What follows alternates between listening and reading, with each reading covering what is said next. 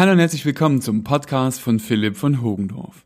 Mein Name ist Michael Zimmer und das ist dein Podcast rund um das Thema Gestaltung. Es wird langsam Herbst. Die Bäume werden so herrlich bunt. Das Gold, Rot und Braun der Blätter leuchten im warmen Licht der Herbstsonne.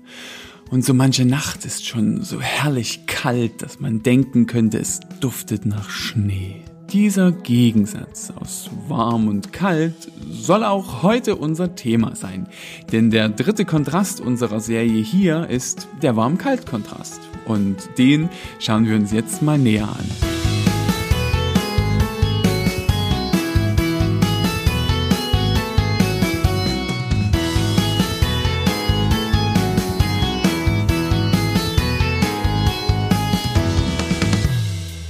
Ach ja, ich liebe den Herbst. Goldene Tage, mit einem heißen Kakao in eine Decke gekuschelt, den Blättern beim Fallen zuschauen. Das Beste daran ist, dass man jetzt wieder mehr Kleidung trägt und man so ohne großes schlechtes Gewissen auch mal die ein oder andere Tasse Kakao mehr trinken kann. Aber kommen wir mal zum Thema. Nach den beiden Elementarkontrasten, dem Farbe an sich und den Hell-Dunkel-Kontrast, soll es in dieser Folge um den ersten sogenannten Empfindungskontrast gehen. Diese Art der Kontraste wird von jedem Menschen individuell wahrgenommen, also empfunden. Hier spielen die Erfahrungen, bisherige Erlebnisse und der Einfluss des Kulturkreises eine große Rolle. Aus diesem Grund können die folgenden Einschätzungen bei jedem von euch leicht anders sein. Schauen wir uns also diesen Kontrast mal der Reihe nach an. Wir beginnen mit der Definition, schauen uns dessen Wirkung an und ich zeige dir, wie du ihn am besten einsetzen kannst. Ach ja, es gibt auch einen Nerd-Teil heute. Wie definieren wir den Warm-Kalt-Kontrast also? Der Warm-Kalt-Kontrast, auch Nah-Fern-Kontrast, nimmt seine Wirkung aus dem subjektiven Temperaturempfinden von Farben. Also ob eine Farbe warm oder kalt wirkt und wie diese im Kontrast zueinander stehen. Aufgrund unserer Erfahrungen sind die Sonne gelb und das Feuer rot warm, das Wasser blau, kühl und das Eis der Gletscher, ein helles Blaugrün oder auch Schnee weiß, kalt. Diese Farbauswahl und Kombination beeinflussen im Wesentlichen die Form, den Aufbau und die Wahrnehmung eines Bildes. Den einfachsten und stärksten Kontrast und somit den wichtigsten Warm-Kalt-Kontrast bilden die Farben Blau-Grün und Rot-Orange.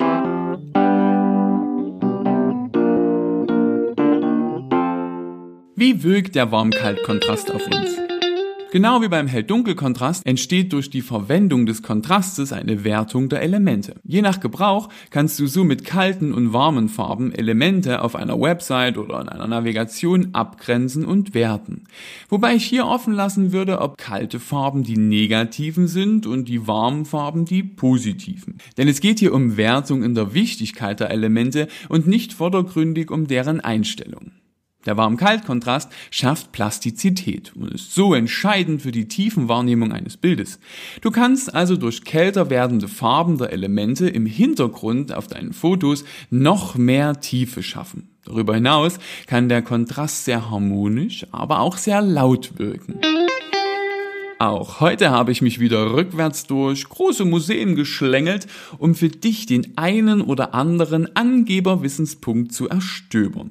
Los geht's. Nerdteil! In dem Farbkreis von Johannes Eaton sind die warmen Farben rechts und die kalten Farben links angeordnet. Er listet die Gegensatzpaare, die sich aus dem Farbkreis ableiten lassen, wie folgt auf.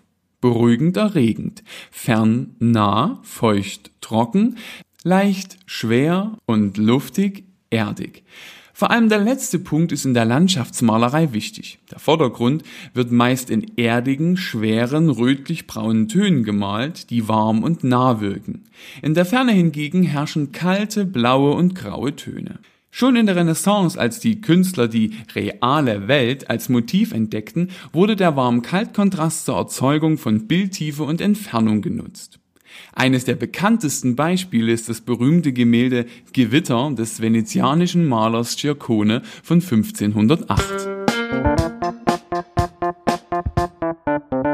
Kommen wir mal zu etwas Praktischerem. Wo kannst du den Warm-Kalt-Kontrast am besten einsetzen und wo macht es Sinn, deine Werbebotschaft damit zu unterstützen? Wir können den Warm-Kalt-Kontrast sehr gut zur Unterstützung der Perspektive einsetzen. Maler nutzen dieses Prinzip, wie du weißt, schon seit vielen hundert Jahren.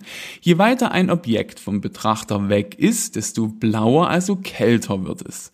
Damit kannst du sehr gut bei deinem nächsten Fotoshooting im Freien spielen. Wenn wir Wärme- oder kältebedingte Empfindungen auslösen wollen, können wir diesen Kontrast verwenden. Also eine Produktplatzierung für eine leckere Suppe würde ich immer in warmen Farben, vielleicht sogar edlen Holztönen halten. Aber auch, wenn wir beruhigend oder energetisieren wollen. Hier kannst du sehr gut die gewünschte Emotion auf Fotos unterstützen. Auch die Farbwahl einer Website lässt sich so bewusster wählen. Einen Klimaanlagenhersteller zum Beispiel kann man so in passende, kühle Farben packen. In der Praxis gibt es unzählige Beispiele für die Verwendung des Warm-Kalt-Kontrastes. Die vielleicht bekanntesten Verwender sind Getränkehersteller wie Coca-Cola oder besser noch Pepsi. Pepsi hat den Kontrast sogar im Logo verwendet. IKEA setzt diesen Kontrast auch sehr gern in der Bildkomposition für Katalogfotos ein. Wie eigentlich jeder Möbelhersteller. Das neue Verpackungsdesign von Knorr ist auch ein gutes Beispiel. Zusammenfassend halten wir also fest. Der Warm-Kalt-Kontrast, auch Nah-Fern-Kontrast, nimmt seine Wirkung aus dem subjektiven Temperaturempfinden von Farben. Den stärksten und somit wichtigsten Kalt-Warm-Kontrast bilden die Farben Blau-Grün und Rot-Orange. Durch die Verwendung des Kontrastes entsteht eine Wertung der Elemente. Darüber hinaus schafft er Plastizität und ist so entscheidend für die tiefen Wahrnehmung eines Bildes. So wie sich im Herbst das Jahr langsam dem Ende zuneigt, geht auch diese Folge deines Gestaltungspodcastes nun zu Ende. Wenn du nicht genug bekommen kannst und jetzt erst dazugestoßen bist, mach dir eine leckere Tasse heißen Kakao und hör dir die bisherigen Folgen doch einfach nochmal in Ruhe an. Wenn sie dir gefallen, erzähle doch auch deinen Freunden oder Kollegen davon. Ich würde mich freuen, wenn du auch nächste Woche wieder reinhörst. Also dann, ich wünsche dir eine gute Zeit und sage Servus und auf Wiederhören.